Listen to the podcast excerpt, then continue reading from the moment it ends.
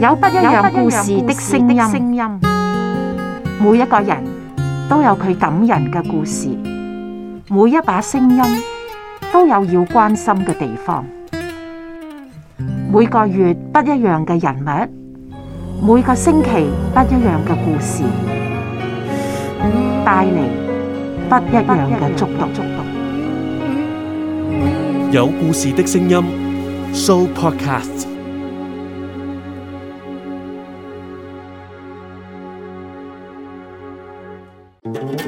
電視台啦，突然間用一個漫畫手法去表達個電視劇集咧，聽個導演講係首創嘅，全部中意漫畫嘅人都會喺晒度。邊個對你最大影響咧？你覺得係？豆腐火腩飯係男人嘅浪漫。今日有我梁偉嘉，今集嘅豆腐火腩飯呢，仍然係 Gary 啊。過往我哋揾嘅主筆呢，唔同類型都有。咁但係呢位主筆呢，稱呼佢到真係漫畫家家啊？點解咁講呢？因為我哋習慣稱呼佢做家家嘅梁偉嘉先生。大家好係，我係梁偉嘉。嘉嘉嚟，唔介意我都係咁叫你噶，即係大家麻甩佬都冇乜所謂噶啦咁冇問題樣。咁啊，點解我會特別咁樣形容你咧？就係、好有趣嘅。我喺你個名字嗰度咧，係由呢個鬼探嗰度咧去睇到嘅。大家如果有留意啦，某電視台啦，突然間用一個漫畫手法去表達個電視劇集咧，好新喎、呢一個諗法其實都算係啦。算唔算首創啊？聽個導演講係首創嘅，你你一張半張卡通係咯，漫插畫畫咪嘅有咯。插畫係有，但係用故事表達好似係第一次應該都係。如果一段咁過咧，其實電影就出好多，啊，電影有慣啦，古惑仔電嗰視啲好真興啦係，電視就真係好少嘅。係啊，係咁啊，啊算係一個誒好大膽嘅嘗試咯。誒，但係又好成功喎，嗯，咁啊，大家俾啲意見咧，我就唔敢係講嘛啦。？最初嘉嘉你係點樣入行嘅？睇到誒李小龍後邊嘅嗯，嗯邀請助理，咁啊見到就即刻去參去報名啦，跟住去見個經理啦，個經理問我住邊度啊，我話住元朗喎。但我係鰂魚涌喎，嗰時你點樣嚟翻工啊？我話唔驚嘅，我有啲朋友喺出邊住嘅，咁呃佢啦。咁跟住佢 話：哦，得啦，咁好啦，你啲嘢都 OK，咁啊叫我去去翻工咯。咁入咗行啦，講緊咩年代啊？因為我我哋唔知你歲數嘅喎，八五年八十年代公司全部都喺晒，即係港島東嘅嗰陣時嗯係北角啊、鰂魚涌啊，咁冇辦法，中意咪嚟試下啦。住到元朗喎，翻工要幾耐時間啊？正常嚟講咧，係要兩個鐘一程嘅，係來回就四個鐘嘅。其實真係好有緣分啦。咁開頭係諗住咧，佢個朋友個哥個屋企嗰度住嘅，佢係住係喺香港仔嘅，都要個零鐘頭先翻到去噶啦。我話好啊，都好啊，搏一搏啦，試一試啦。嗯啊，點知峰回路轉，夜晚黑咁，我同我媽講，我話媽，我我翻工我聽日啊嚇，你咁樣香港仔嗰度一頭一尾都好遠嘅喎，去鰂魚涌。跟住話唔係喎，有個親戚打麻算盤都叫做親戚嘅，叫叫表白好啊定咩好咧，連稱呼都唔知嘅。佢住筲箕灣好近嘅哇！筲箕即灣刻一東一西喎，跟住阿我阿媽話：我同佢就唔熟，但係咧阿婆婆，我阿婆咧同佢就好熟。係我同我我同阿婆婆講啦，叫阿婆婆誒聯絡下佢，睇下可唔可以俾你俾你住佢嗰度啦咁樣喎。嗯嗯嗯嗯咁我話好啊好啊，乜都唔識噶，好啊。跟住十八歲啫嘛嗰時，好哇啊好啊，咁咪去咯，近啊嘛翻工，哦係幾毫子翻到公司嗰時，覺得八百蚊一個月，咁近翻工好開心啊已經。竟然咧佢屋企咧有九個兄弟姊妹㗎。哇！叫個女瞓廳，俾呢個親戚唔識嘅親戚瞓咗張床。收尾諗翻真係好鬼感動啊！如果收尾我知道唔好意思嘅，住咗一個月就係盡量揾人幫我哋租屋咯。去咗一個筲箕灣附近一個叫淺水碼頭村嘅地方住。咁 OK，嗰時呢嗯，入邊呢有四個人一齊住，我葉明發、黃萬源同埋馮慶強，即係康卡斯。咁早嘅時候已經認識啊！你嗰陣時嗯我哋係六個人一齊入行嘅，有曹子豪都一齊嘅。曹子豪咧，佢就好想入行，但係我哋已經聽係講嗰時已經請請救助理啊，佢就分析我都做，頂住先咯。咁啊，曹有曹子豪，有佢叫梁漢江嘅，可能嗯係咁熟悉啲嘅咪頭先嗰幾個咯。住筆咧都講噶嘛，啲助理都話，通常都係幾個人逼埋一間屋仔就奮鬥房嚟㗎啦嘛，包嗰你啲食係，啦但係開心嘅，即係雖然地方淺窄但係，OK 啦，幾開心嘅，你嘅入行經過咧係好即係慢慢比較蓬勃嘅時間啦，招募助理咁你就去正啦。應徵啦，咁又請咗啦，咁然後跟住就好順暢地又入嚟行啦咁樣。入行嘅時候咧，好多又話屋企人咧又唔贊成嘅。咁嗰陣時你媽咪係咪好贊成喎？頭先我聽你口吻好似好贊成，冇乜反對喎，係贊咪？成，中意咪去做咯，冇啊冇問題嘅。知道我中意嘅話，自然俾錢我去學素描啊，學室內設計嘅，所哦，以係好支持我嘅。我阿媽係咁你又曾經講過咧，上港小強啦，你話佢都係一個好好嘅你嘅啟蒙者，即係令你有好多機會投稿噶係嘛啊。點解會有讀者投稿係咩嘅一回事啊嘛？喺嗰個年代咧，即係冇網絡咧，中意係畫公仔嘅人係咧，想去發表咧，就好留意每本書後邊嘅副係行入邊咧係，佢有一 part 叫做讀者天地。咁咁啊有啲有獎品，有啲係冇獎品嘅係，純粹係鼓勵性嘅啫。係，咁就大家各自喺屋企精心繪畫自己中意嘅公仔，嗯，寄去嗰個出版社嗰度，係由佢哋登出嚟，唔係就咁登出嚟㗎，係佢哋係會有一啲評分俾你嘅。係咁你平時你好彩嘅，咁你咪有八十幾分咯。個人會想進步噶嘛，我再係畫咪九十幾分咯，跟住再參加比賽咯，係令到我哋會誒、呃去提升啊。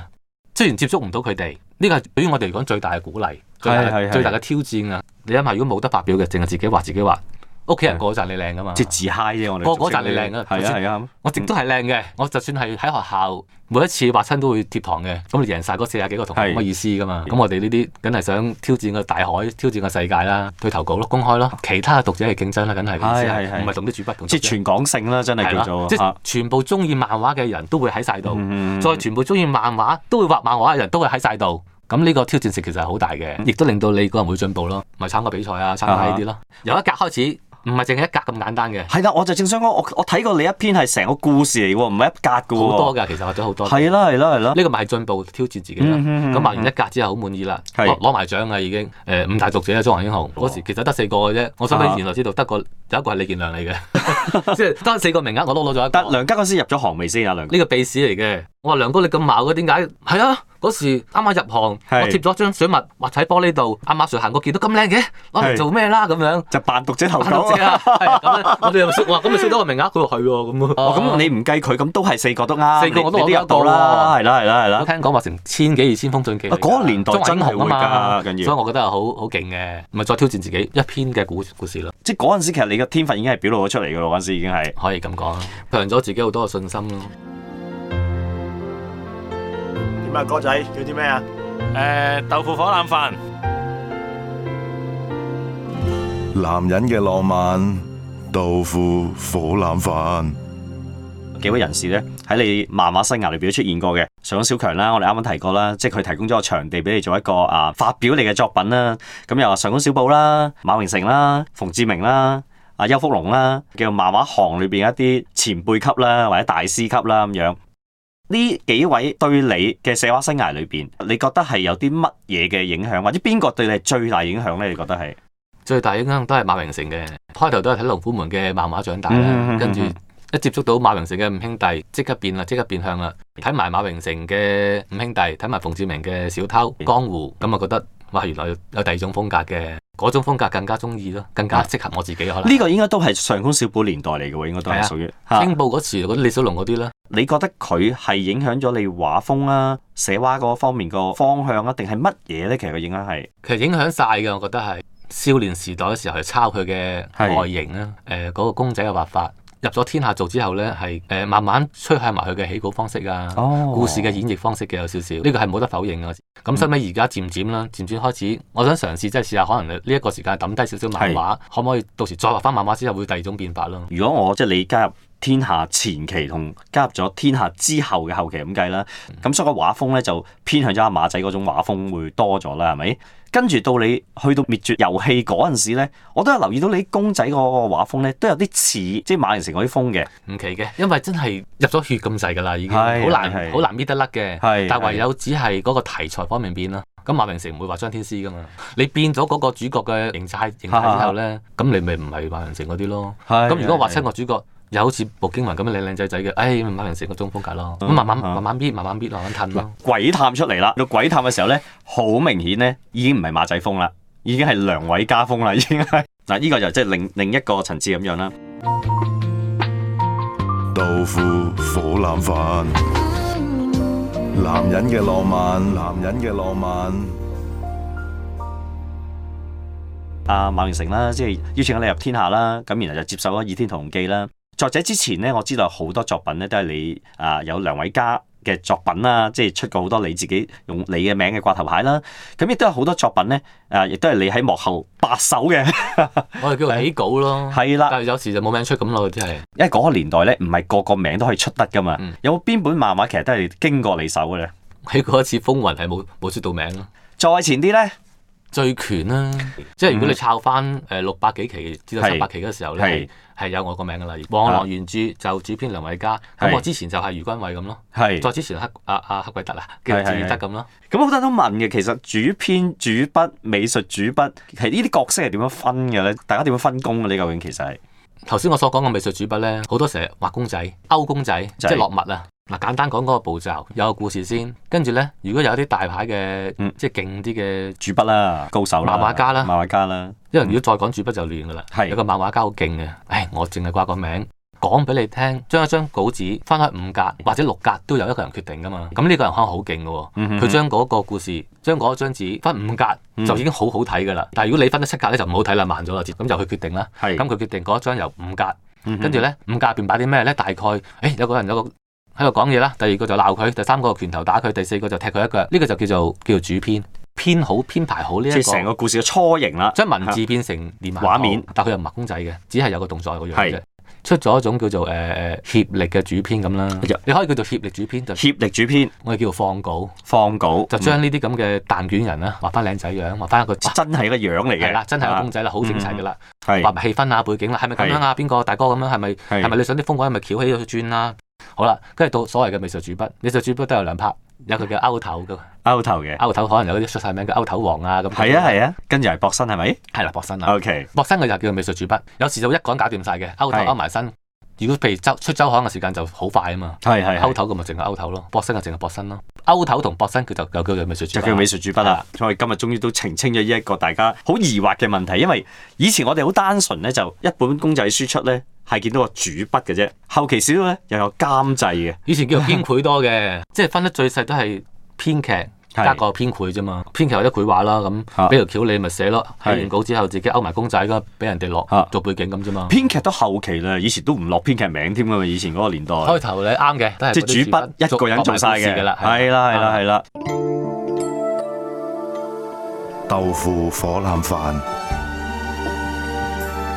男人嘅浪漫，男人嘅浪漫，男人嘅浪漫。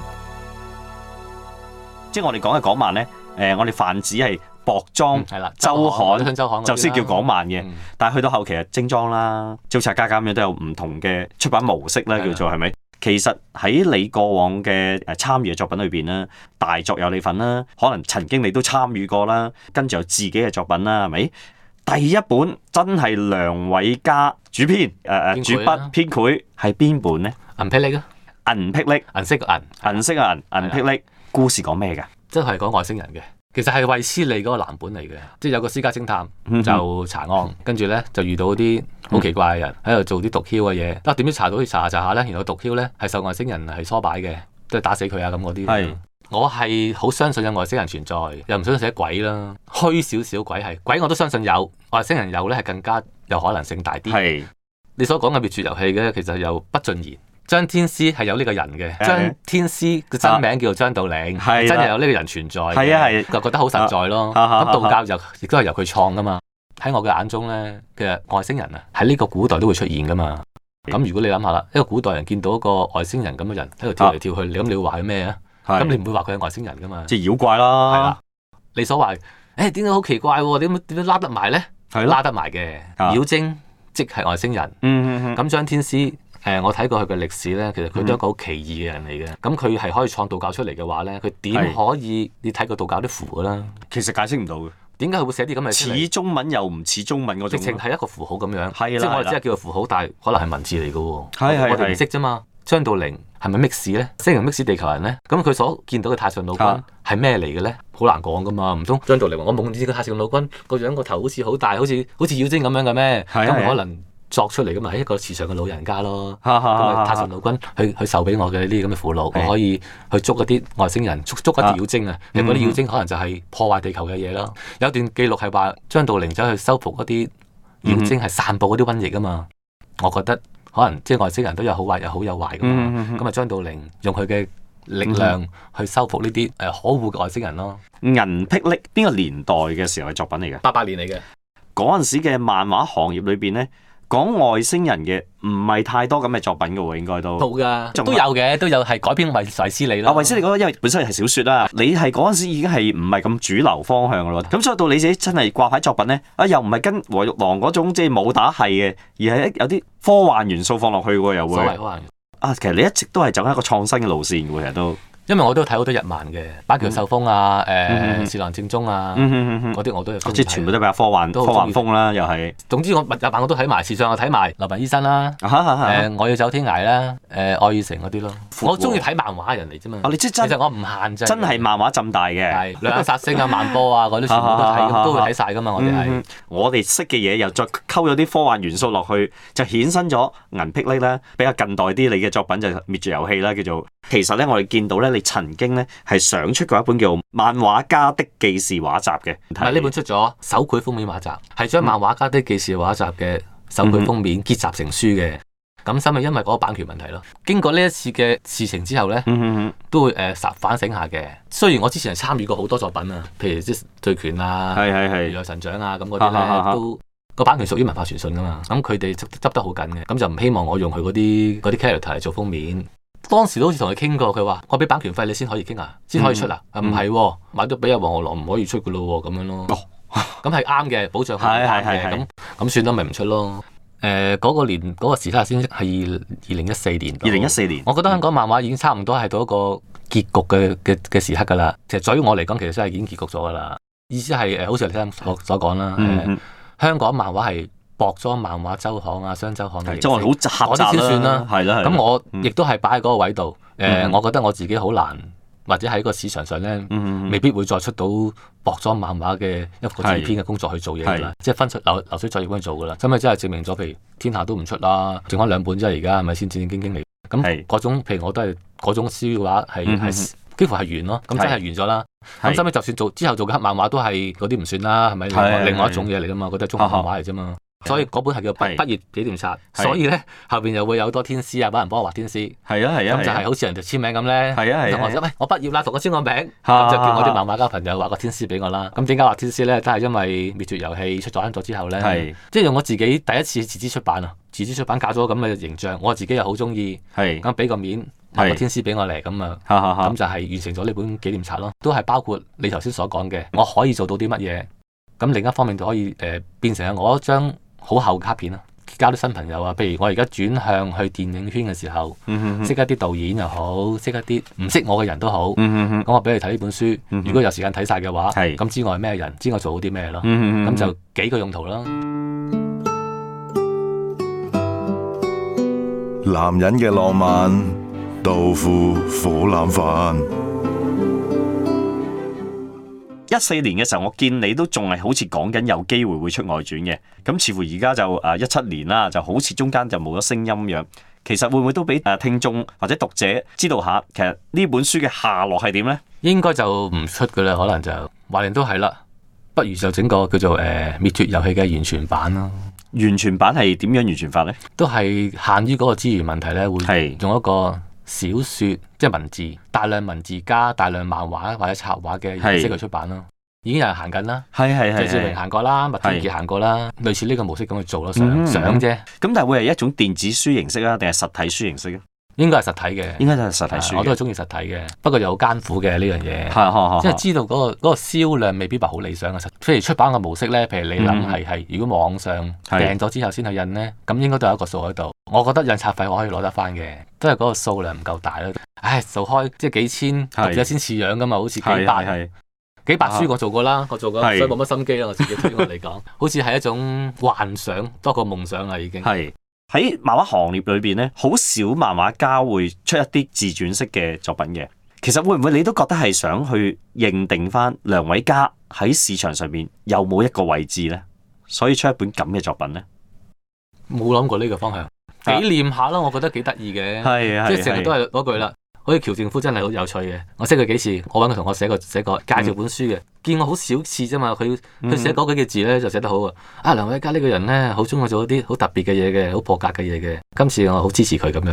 咁但係你睇到呢本書咧，以前都冇呢個類型書出過，係啊啦，所以我就覺得好好新鮮啊，好夠膽啊，即係創新之餘你都好夠膽啊，好濕碎啫呢樣 嘢，計過條數噶嘛，你係自己識做嘅，咁係你蝕得幾多啫？啱啱啱啱。咁收尾都係啊賺錢嘅，咁因為我係係啲手繪封面啊嘛，係啊係咁啊，係賺到錢嘅，但啊係雖然個量係都幾百書，係咁但係冇啊，中意做咪做咯，又影響唔到人，自己又有一個紀念，我覺得係幾開心啦。啊想做就做。我相信而家聽緊嘅聽眾咧，可能調翻轉講，嗯我都想啊，不過未做到啫， 但係付出代價 㗎嘛，就係啦我都停咗工去做呢啲嘢，因為用咗好長時間去部署呢係啊呢個呢個作品。咁唯有嗰種嗯嗰句咯，咪一路寫住一嗯嗯嗯啲稿，賺住一啲稿費，跟住慢慢去做嗰樣嘢咯。去到呢度滅絕遊戲之後，到而家都兩年幾三年啦，係嗯咪？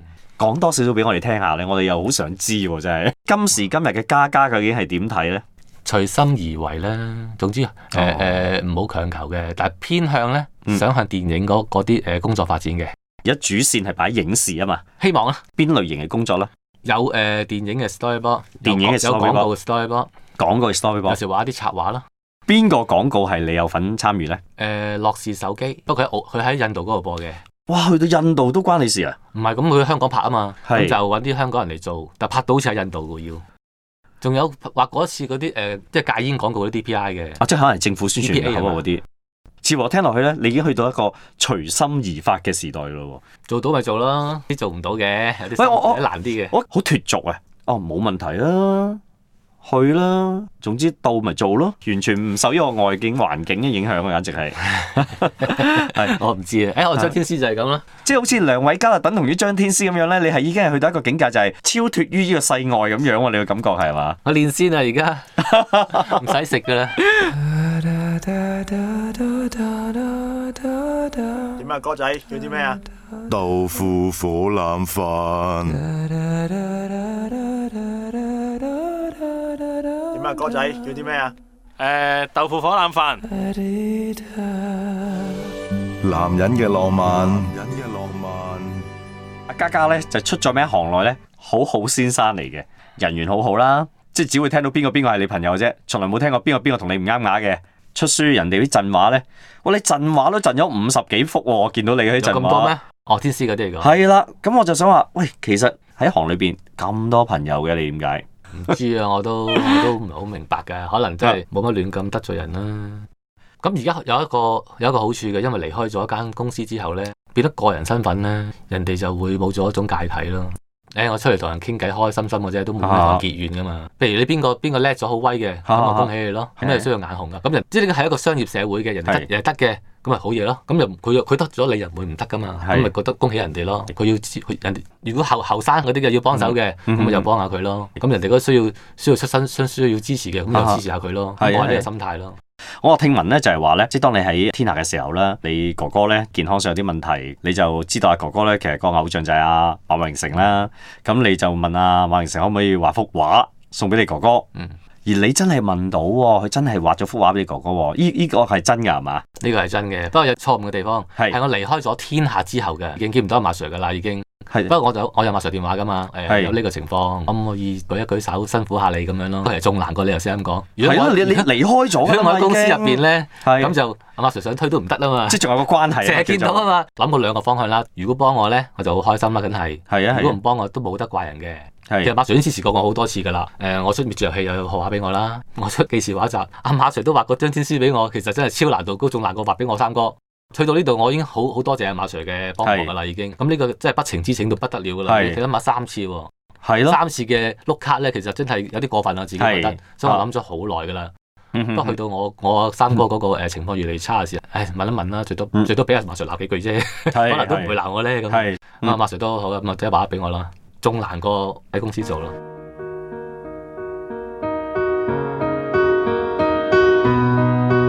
男人嘅浪漫、男人嘅浪漫、豆腐火腩飯、豆腐火腩飯。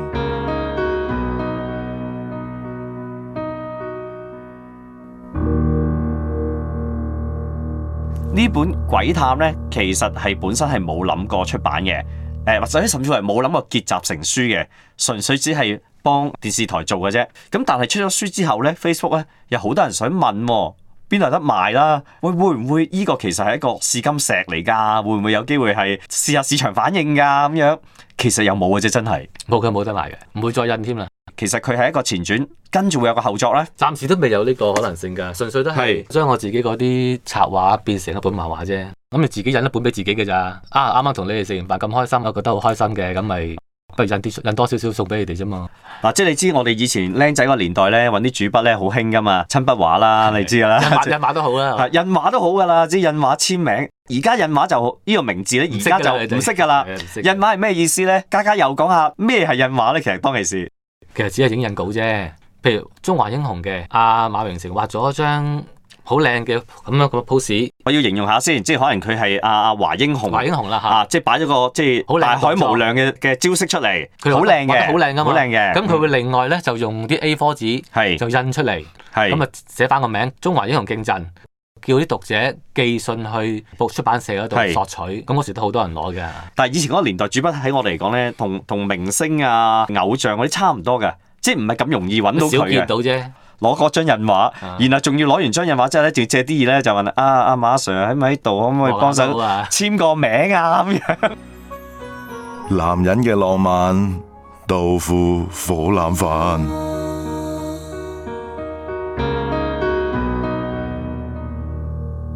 講開誒鬼探啦，鬼探呢一個試金石咧，電視嚟講係首創啦，就係 Facebook 亦都好大迴響啦。嚟緊呢個方向會唔會都係你會繼續再做多啲呢？甚至乎而家已經係醖釀緊有另一個可能係其他嘅媒體咧，會用呢種方法去做一個嘗試呢。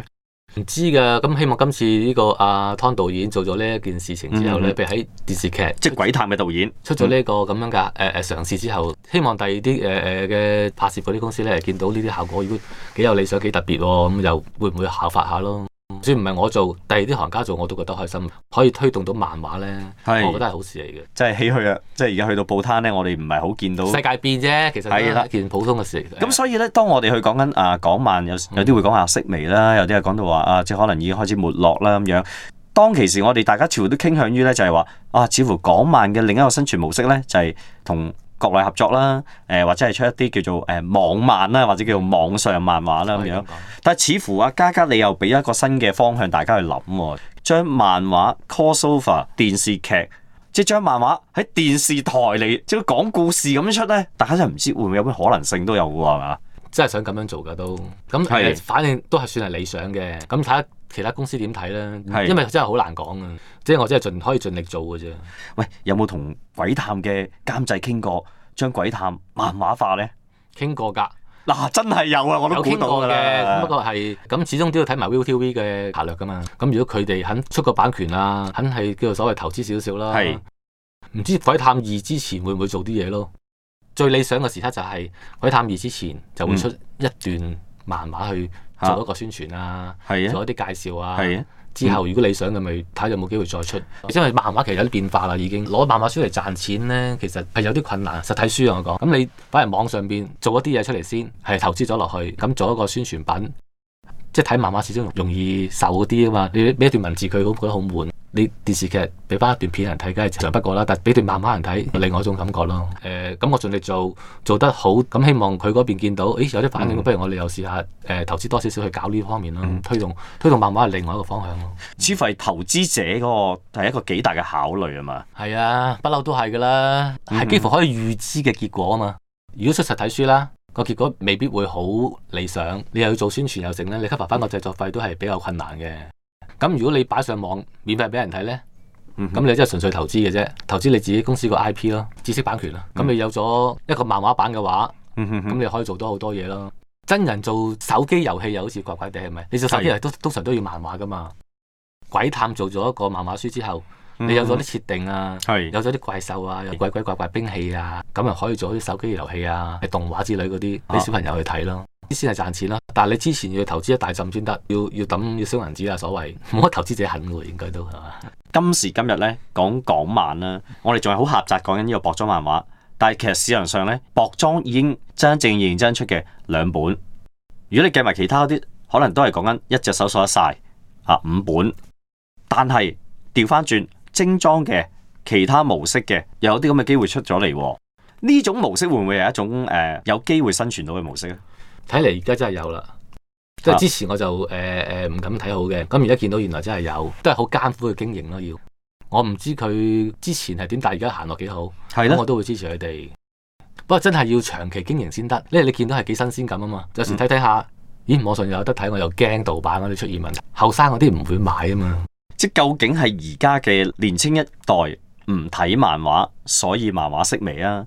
定係調翻轉，究竟係因為而家啲主筆減產，因為呢個銷路問題就少出漫畫，所以就結果就冇一班新嘅讀者群呢？讀者有啲問題，讀者嘅喜愛嘢有啲問題。啊就算係數翻幾年之前呢，就係《炮烈主》我寫緊嗰時候呢，原來佢哋全部都係中意睇打鬥啊、古裝武俠噶。我見到皇朝試過好多種題材嘅喎，嗯係唔得嘅喎。即科幻又試過，古裝又試過，現哦係咩白時裝又髮鬼試啊過啊咩，係咯？咁點解唔得呢？嗱，玉皇朝嗰時咁大個機構，係啊咁多讀者咯，嚇嚇嚇 佢都係剩翻龍虎門啊，或者係神神兵啊嗰啲係讀者問題啊。佢哋令到出版社嘅創作越嚟越狹窄，跟住啲人睇嚟睇去，哇，尋路差唔多。咁嗯有啲人又會離場咯喎，咁就會褪咯，咁咪當然加埋手機嘅蓬勃啦，即係大嗯家就算年紀大嘅啊，婆婆伯伯都有打機啊，咁好唔使錢 喎，又好少玩啊，仲有漫畫睇添，死啦，幾樣嘢加埋一齊咯。始終係讀者嗰個中意，又唔知點解係咁中意睇嗰種書㗎，嗯要嘅真係。不過唔緊要啊，誒、香港漫畫嗰個薄裝嘅形式嗯哼可能會消失啫，但係香港漫畫就唔會消失嘅，因為見到係見到邱福龍啊、鄭健和咧、牛佬咧，都係喺網上會發布佢嘅漫畫啦，已經咁亦都好多點擊率嘅。咁冇辦法啦，佢實體書係唔能夠揾到錢嘅，咁、嗯或者佢哋喺網絡上邊啊，有咗個 IP 啊嘛，譬如《山海》同《西遊》，啲人覺得好正喎，係咁真係好正㗎嘛，畫得好靚㗎嘛，係香港漫畫畫得好靚咁，即係阿龍哥、阿和仔咁，佢哋有啲成績，我馬信啦，加埋馬信同埋阿薛晴啊，佢哋都喺度網上邊嗰度喺度掙扎努力緊嘅，咁、嗯希望佢哋可以誒、呃先行一步辛苦啲，繼續喺網上邊嗰度啊即係開荒啦，叫做開荒啦，打出一條新路咯。咁係我哋自己咪繼續繼續喺度 keep 住啊，努力先咯。真係要做一啲好嘅漫畫咧，係要起碼要人幫手嘅，冇、嗯嗯嗯可能自己一個人去做嘅。你都話啦，你唔會再出薄漫啦，我哋叫薄裝港漫，你唔會出啦。精裝書會唔會有機會出翻呢？睇睇隨緣嘅啫，都係自資去搞咧比較困難啊，因為試過兩鋪啦嘛，已經三三次啦已經。嘅時畫集誒、呃作品集滅絕遊戲嚇誒、呃都攰噶啦，已經睇下有冇人肯投資我去再搞啲咩嚇嚇嚇咯。如果唔係真係算數啦。等我試下第二啲新嘢先，即係我俾係一段時間自己之後沉澱下先啦。參與喺電影嗰啲工作啊，增廣自己見聞咯。因為以係前做咗成三十年都係喺漫畫圈入邊咧。嗯耷低頭做，耷低頭做，都冇咩冇咩見識，即係膚淺啲嘅個人。入下電影圈去見多啲嘢咧，係令個人增廣見聞下，到時翻返轉頭再去畫漫畫，誒、我覺得會有啲唔同咯。同埋電影圈嘅創作人嗰啲創作嘅嘅模式係點嘅咧，我都好好奇，因為我哋成日睇電影噶嘛，我呢出戲點諗出嚟嘅咧？呢、個導演係點樣點樣嘅咧？而家開始見到啲嘢啦，見過杜琪峰啊，見過啲導演都幾有都幾得意嘅。程小東啊，呢程啲小東導演咧，見到佢哋啊，原來佢哋創作嘅模式係咁樣，喺度拗啊，喺度成，反應又好快嘅，咁啊係，開始見識多啲先啦。乳覺到我衣襟都不敢貼近，橫流成河亂我心。抬頭明明想要採一片雲，回頭但見雪落無痕。擦過我那身影，生死不過問，無塵茫茫萬法生。來來回回命裏咄咄逼人，碎了掌風，吹了情份。天山共人大海不能容，頭上那顆孤星心上中，誰願注定中英雄，留在孤獨長空。天闊地遙，命中不能容，頭上這天煞孤星別碰，缺了雌雄，不見英雄，無形無蹤。親筆畫時間啦。嘉嘉嘅風格咧，佢就唔係就咁將佢擺喺個台面度嘅，佢係將個畫板咧斜斜啲擺嘅。咦，速畫嘅方式喎，似乎係望望住我好啲，好，我望住你，我唔好喐啊嘛，係嘛？最緊要係嘛？望住我得啦。讀者啊或者聽眾咧，可以而家即係聽下睇下個時間啊，即係究竟係用咗幾耐時間去畫咗我。咁一陣間咧，我哋又會將呢個影張相 po 翻喺我哋個網頁啊 Facebook。啊，呢、個係咪都係起稿先嘅？都你係講啦，我啊大大概起一起先。啊，呢、個就應該係屬於叫做主編係嘛？呢、個位而家初初我就睇到個五官嗰個型開始出咗嚟啦，應該都係傾向寫實型喎，唔係一卡通型喎，係嘛？我啲寫實噶嘛，嗱，睇下會唔會有啊馬仔風啊，定係呢個滅絕遊戲嘅張天師風先啊！哇，我好中意你嗰、個個五官似乎畫我有啲靚仔啊！ 啊，早知係咁，我應該今日咧特登走去化個妝，即係啊轉個髮型咁樣啊！唔使啦，我呢度你講就得噶啦，我唔加落啊哈去。啊哈！啊，你有其他主筆有少少唔同喎，嘉嘉咧係會先用原子筆咧起咗個初稿，咁然之後咧就再用呢個 marker 咧就係、將佢畫咗一個叫真人樣啦咁樣。即係如果頭先嘅講法咧，呢、個應該係屬於叫美術主筆嘅範圍啦冇，錯啦，因為阿嘉嘉已經一次過咧就先做咗主編嘅工作就係、起稿，然後咧就再做埋呢個美術主筆嘅工作咧。如果頭先嘅講法咧，有啲就會分開嘅，即係勾頭嘅，有啲係畫薄身嘅。咁而阿嘉嘉而家咧就一次過做晒勾頭。薄身咁應該就係美術主筆、誒、主筆或者主編，全部都一腳踢晒啦。冇乜物啊，你支筆。咁難得請到阿嘉嘉上嚟，即係接受訪問之餘呢，仲畫咗一幅親筆畫。公仔書呢就陪住我哋長大噶啦。咁但係你話真真正正能夠同主筆正面交談呢，機會唔多。咁但係今日呢，哇！我好開心啊，我能夠攞到阿嘉嘉嘅親筆畫咁樣。哇！呢張相真係拎出去相睇呢，我諗一定好多女性會覺得我係非常之俊俏啊！我慣咗美化人嘅，唔講呢句得唔得啊？真係。美化 少少啫，唔係我美化咗個髮型啫，其實嗱，而家聽眾聽到嗰啲聲咧就係 mark 下聲嚟嘅，已經係個樣咧已經係有八成出咗嚟噶啦。咁我諗係少少潤色咁解嘅啫，完全係啲線條去去搭救啊！而家多唔多主筆自己做埋實景嘅其實？全部都要添，水筆都要自己做埋石景啦。哇！咁真係一腳踢晒喎。同我哋過往嘅主筆有少少唔同嘅地方咧，就係、阿嘉嘉好明顯咧係美化得都幾多下咁樣。畫花醜樣啲，嗱，啊冇冇冇冇，誒，千祈唔好咁樣。 其實咧，真係由起稿到畫到出嚟咧，成個過程裏邊咧，都唔係話三扒兩撥嘅喎，而係真係好仔細喎，真係要唔。係㗎，係啊，即係要慢慢搞 㗎。幅畫係入埋陰影位添喎，見到係有啲位打咗陰影嘅咁喎，我慣咗佢，即係我中意做一啲立體感嘅嘢。冇理由冇簽翻個名㗎。To Gary，嗱咁樣先證明到呢幅係親自畫俾我親筆畫啊嘛。好，我哋望一望鏡頭先。阿梁偉嘉先生啊，嘉嘉咧親自畫俾我嘅親筆畫啦，多謝嘉嘉啊！即係今日接受訪問之餘咧，亦都係送咗一幅贈畫。好多謝你先。有故事的聲音，Show Podcast。